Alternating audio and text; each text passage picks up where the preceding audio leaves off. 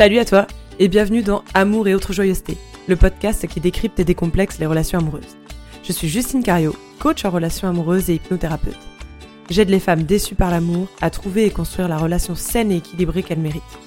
Dans ce podcast, seul ou avec mes invités, je souhaite te partager tout ce dont tu auras besoin pour apprendre à relationner, construire la vie amoureuse à laquelle tu aspires, mais également des réflexions et chemins de pensée intimes.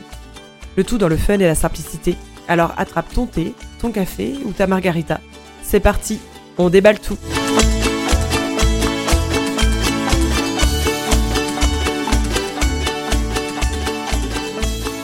Bonjour, bonjour, je suis ravie de t'accueillir pour un nouvel épisode du podcast. Alors, on va pas tergiverser, on va aller direct dans le vif du sujet parce qu'aujourd'hui, on a du pain sur la planche puisqu'on parle des conflits dits insolubles au sein de nos couples. Alors, avant toute chose, pour savoir de quoi on parle et qu'on se mette bien euh, tous sur la même euh, résonance, la définition euh, d'une crise, j'ai pris celle du petit Robert, c'est la manifestation soudaine et violente d'émotions. Et la première de toutes les premières choses à dire peut-être sur euh, le couple, sur les relations de couple, les relations amoureuses, c'est que couple égale crise. Crise avec un S. C'est utopique de vouloir être en couple, de vouloir une relation amoureuse en se disant il y aura jamais de crise, il y aura jamais de conflit, il y aura jamais de dispute, on sera tous tous les deux euh, en anticipation des besoins l'un de l'autre, on n'aura même plus besoin de se parler pour se, pour se comprendre, etc. Ce n'est pas possible, ça n'existe pas. Par contre, apprendre à relationner, apprendre à gérer les crises, apprendre à gérer les conflits, ça c'est possible, ça ça s'apprend. Parce que pour construire un couple, certes, il faut beaucoup d'amour, mais il faut aussi beaucoup de connaissances, beaucoup d'efforts pour empêcher que cette phase du début, euh, qui est le fantasme amoureux, euh, ne se transforme en rupture ou en cauchemar du quotidien si et quand les premières crises arriveront. Et en plus de ça, ça va être un schéma euh, qui va se transmettre de génération en génération. Parce que peut-être que tes schémas d'attachement d'aujourd'hui, le fait par exemple qu'à la première crise, le couple s'arrête, c'est peut-être quelque chose qui est lié à la manière dont tu as vu tes parents et les figures d'autorité quand tu étais enfant se développer autour de toi. il y a cette espèce de schéma qui peut se perpétuer de génération en génération de phase de passion, fusion, après il y a la confusion avec les premières crises, puis la séparation. Et c'est tout ce que je veux éviter, tout ce pourquoi je, je veux développer ce travail, ce podcast, ce en quoi je crois, c'est que vraiment ce schéma fataliste de passion, fusion, confusion, séparation, justement qu'il ne soit pas fataliste et le remplacer par de, de l'espoir, de la connaissance, de l'intelligence émotionnelle, de l'intelligence amoureuse et tout ça, ça, ça prend. Parce que souvent ce qui se passe, c'est que donc du coup, bah, il y a la phase de passion comme je disais, la phase de fusion qu'il y a dans les débuts, dans le, la partie de fantasme amoureux, etc. Et en fait, la confusion, ça va être le moment où dans la relation amoureuse, on va penser qu'il y a une erreur de casting, qu'il y a une âme sœur ailleurs qui nous attend quelque part. Euh, et qu'en la trouvant, on sera enfin heureux, on aura le bonheur, on aura la personne avec qui ça va résonner, la personne avec qui ce sera simple, la personne avec qui il n'y aura pas de crise, celle qui sera faite sur mesure pour nous.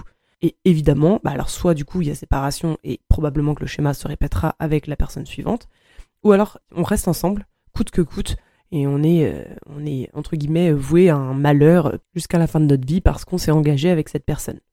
Évidemment, attention aux généralités, je ne veux absolument pas généraliser l'ensemble des relations. Il y a autant de relations qu'il y a d'individus sur cette planète, encore une fois. Ce, que, ce dont je veux parler ici, c'est euh, les retours de mes expériences personnelles déjà, mais aussi et surtout de l'ensemble des recherches que je peux faire sur ce sujet-là, l'ensemble des témoignages qu'il peut y avoir autour de moi, les lectures, les études, les formations, ainsi de suite. Et je t'invite vraiment, toi, à faire aussi tes propres recherches, tes propres expériences, tes propres tests, et à voir ce qui, toi, te parle, ce qui résonne avec toi, et ce qui est OK pour toi.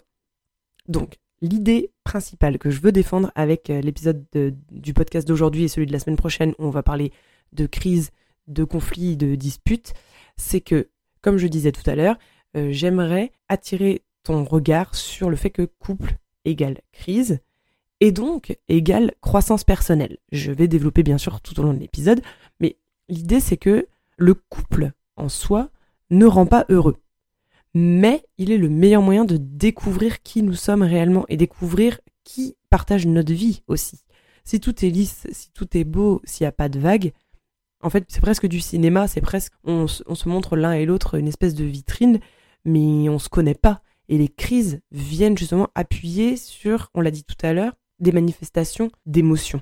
Donc ça veut dire qu'on va vraiment appuyer sur le vrai, sur l'authentique, sur la vulnérabilité.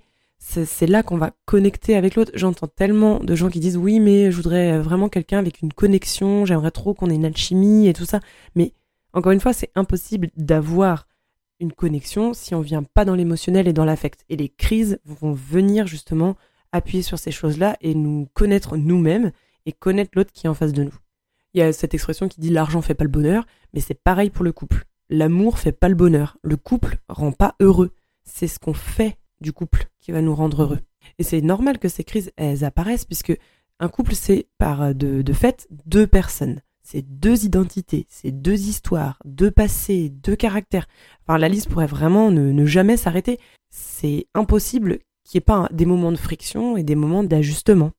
Et donc les crises sont là pour que chacun puisse se remettre en question, puisse évoluer euh, à son échelle individuelle, mais aussi à l'échelle du couple. En fait, le couple, c'est le meilleur espace de développement personnel. Je vais faire une petite digression, mais il y a beaucoup ce message de il faut euh, s'aimer soi-même avant d'être en couple, il faut se connaître soi-même avant d'être en couple. C'est un gros travers du développement personnel, je trouve, c'est que du coup, il y a un côté très auto-centré. Comme s'il faudrait être tout clean, tout neuf pour pouvoir euh, avoir le droit, avoir l'accès à l'amour. Mais je trouve que c'est un côté très obscur de la force du, dev perso parce qu'en fait, du coup, voilà, on s'auto-centre la réflexion, euh, on se met des œillères sur nos besoins, nos ressentis, nos émotions. On est vraiment nous, nous, nous. L'autre euh, doit répondre à mes besoins, mes ressentis, mes émotions, doit me comprendre, doit me questionner, et ainsi de suite. En fait, tout est centré vers nous et ça nous coupe totalement du lien qu'on va créer, euh, dont on a besoin, qui est nécessaire en fait au couple, encore plus au début. Mais bref, euh, on en reparlera, je reviens à mes moutons. Donc au début euh, d'une relation amoureuse, bah, on est en amour avec l'amour, j'ai envie de dire. On aime aimer, on aime les sensations que ça nous procure, on aime les émotions qu'on éprouve en présence de l'autre, mais c'est pas vraiment l'amour de l'autre puisqu'on le connaît pas encore de fait. Donc on est vraiment en amour avec l'amour, on est en amour avec le projet de vie qui se profile devant nous, mais finalement c'est fantasme tout ça. Comme je l'évoquais tout à l'heure, c'est la phase euh, passion-fusion. On pourrait du coup euh, en déduire que l'amour, le vrai, l'authentique, c'est ce qui va suivre cette phase de passion et de fusion des débuts. Ça va être une fois que le temps a commencé à passer que le vrai amour va naître et de fait, encore une fois, bah, ce sera grâce aux conflits et aux crises et aux ajustements qui vont être faits grâce à ça grâce à ce, terreau fertile de, croissance du couple, que va pouvoir naître le réel amour. Et je pense que le temps, aujourd'hui, c'est le plus grand défi des couples, parce que autant dire que, bon, pareil, on y reviendra, mais avec l'allongement de l'espérance de vie, un couple, quand au début du siècle, l'espérance de vie était de 50 ans, bah, le couple, il avait, entre guillemets, pas très longtemps euh, à, tenir, on va dire, à tenir bon. Sauf que maintenant, quand on voit qu'on vit 100 ans, euh, le temps euh, peut être vraiment le pire ennemi du couple si on n'a pas les bons outils, les bonnes connaissances et, l'intelligence bah, émotionnelle et amoureuse qu'on a à notre disposition en fait aujourd'hui. Donc c'est trop trop dommage. Mais bref, donc tout ça pour dire encore et toujours et, et rebâcher, rebâcher, rabâcher, rabâcher plutôt. Euh, ce n'est que grâce au moment de crise, au moment critique, qu'on va pouvoir euh, sortir de, de la passion et rencontrer vraiment la personne et apprendre à aimer la personne qui est en face de nous aussi et à être aimé en tant que personne et non pas parce qu'on a cette espèce de, de relation fusionnelle et passionnelle des débuts. Ou autre scénario, ça va être à partir de, cette, de ce moment-là qu'on va se séparer parce qu'on va, rendre compte, on va se rendre compte qu'il y a trop d'incompatibilité ou alors on va pas savoir passer au-delà de, de ces crises, de ces disputes. On va se séparer, rêver de, de quelqu'un d'autre qui sera mieux pour nous ailleurs, etc., comme je disais tout à l'heure. Avant de passer euh, du coup à la liste des conflits dits insolubles euh, au sein de nos couples, je voudrais faire une toute petite euh, aparté sur le fait que, évidemment et heureusement, chaque couple ne va pas connaître les mêmes crises. Chaque couple connaîtra ses propres crises qui vont être aussi le reflet de leur propre chemin, de leur propre histoire.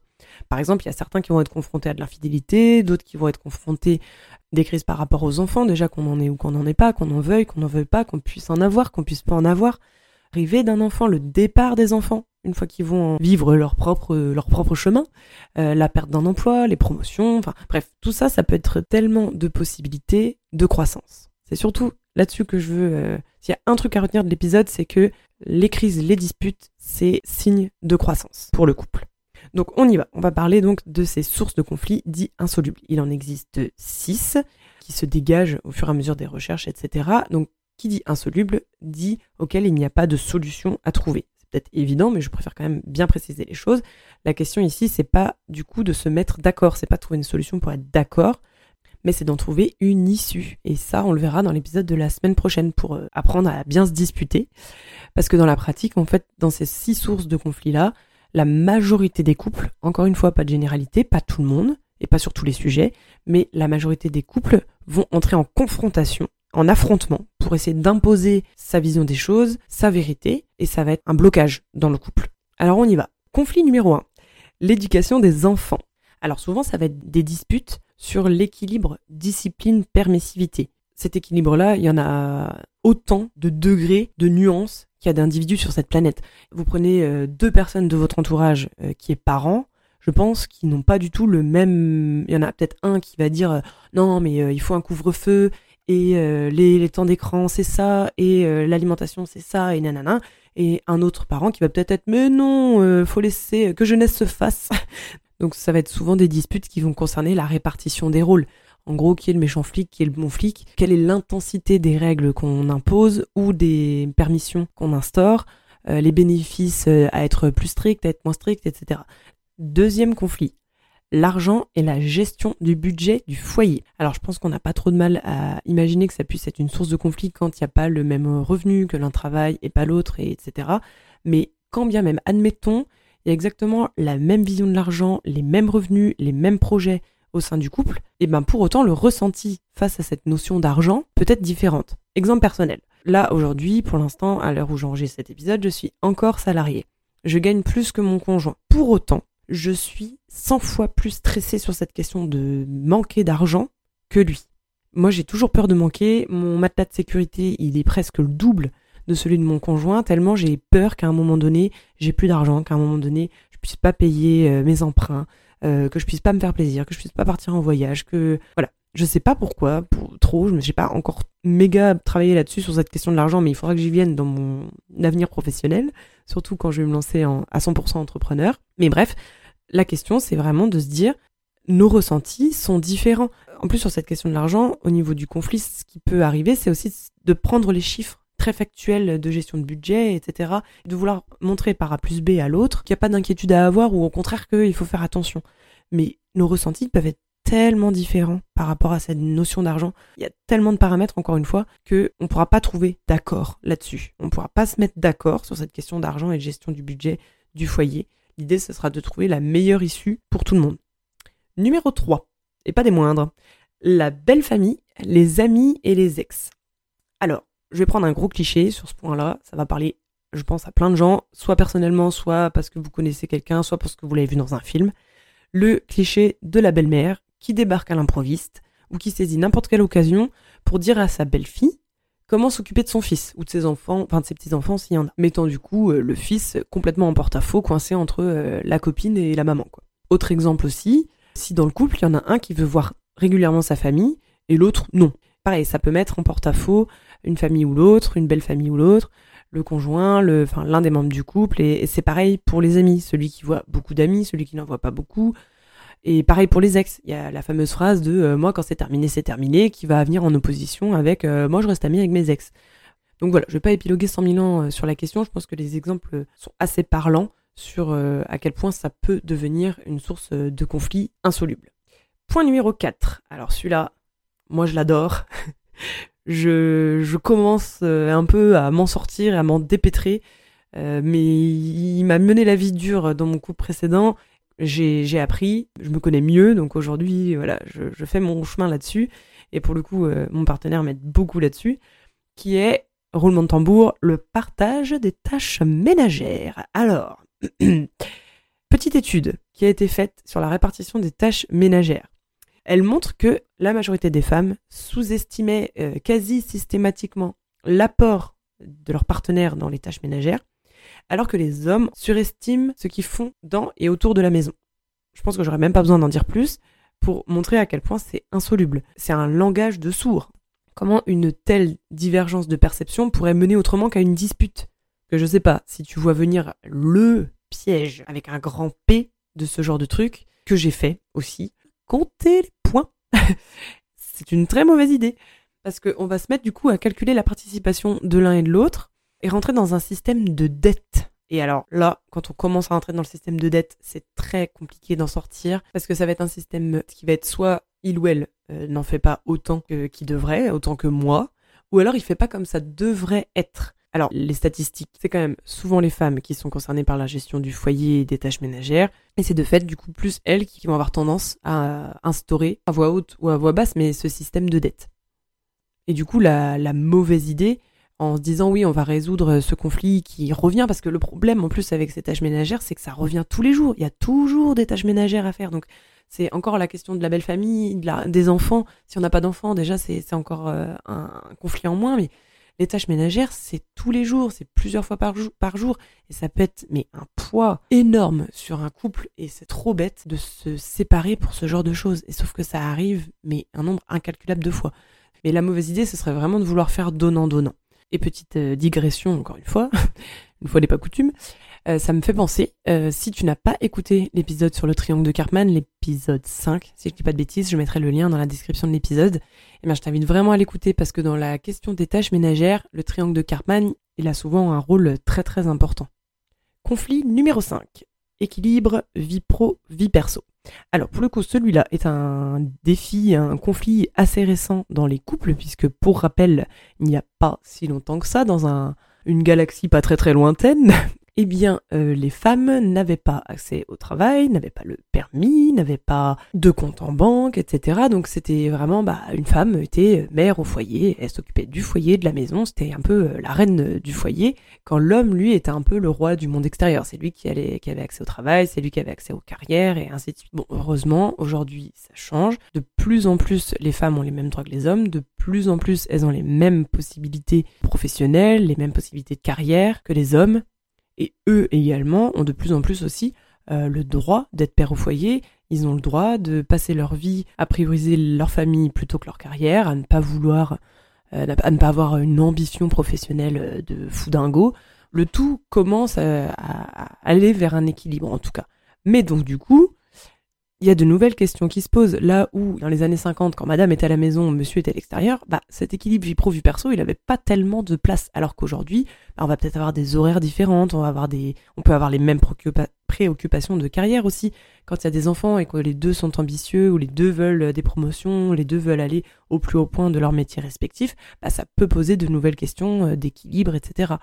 Ou alors euh, réussir à conserver euh, une vie conjugale, une vie de famille, quand on a des préoccupations différentes, c'est pas facile non plus.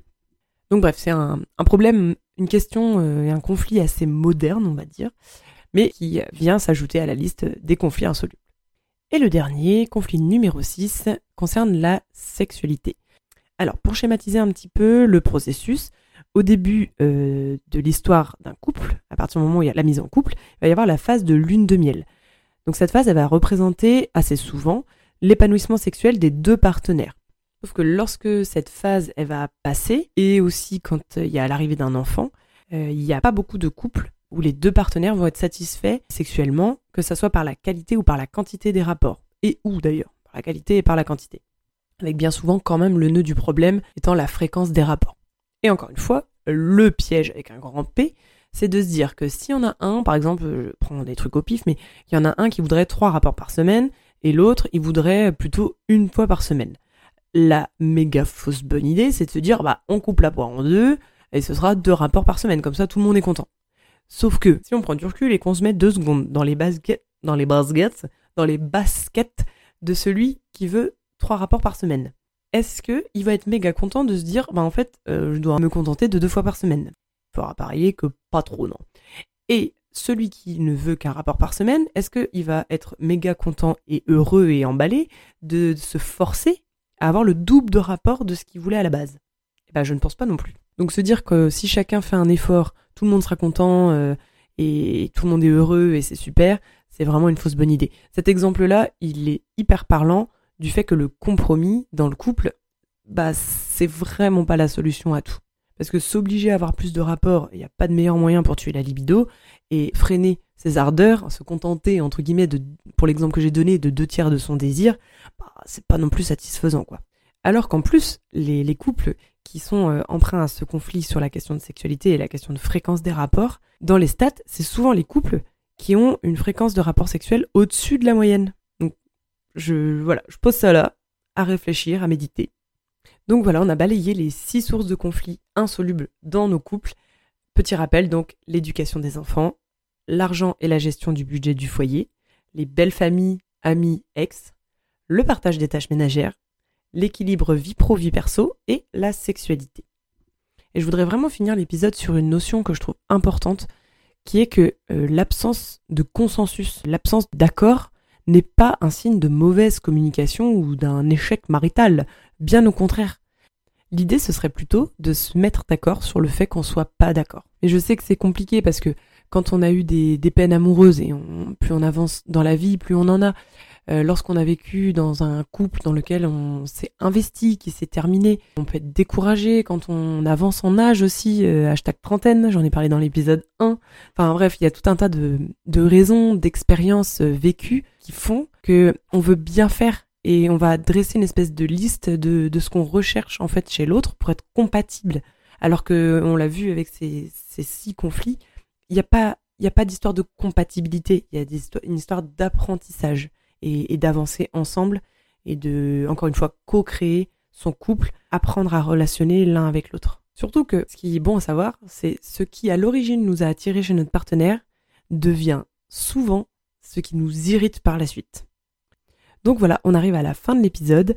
Je t'invite vraiment à t'abonner sur la plateforme d'écoute que tu utilises pour être prévenu de la sortie de l'épisode la semaine prochaine qui sera la suite de l'épisode du jour puisqu'on apprendra à bien se disputer.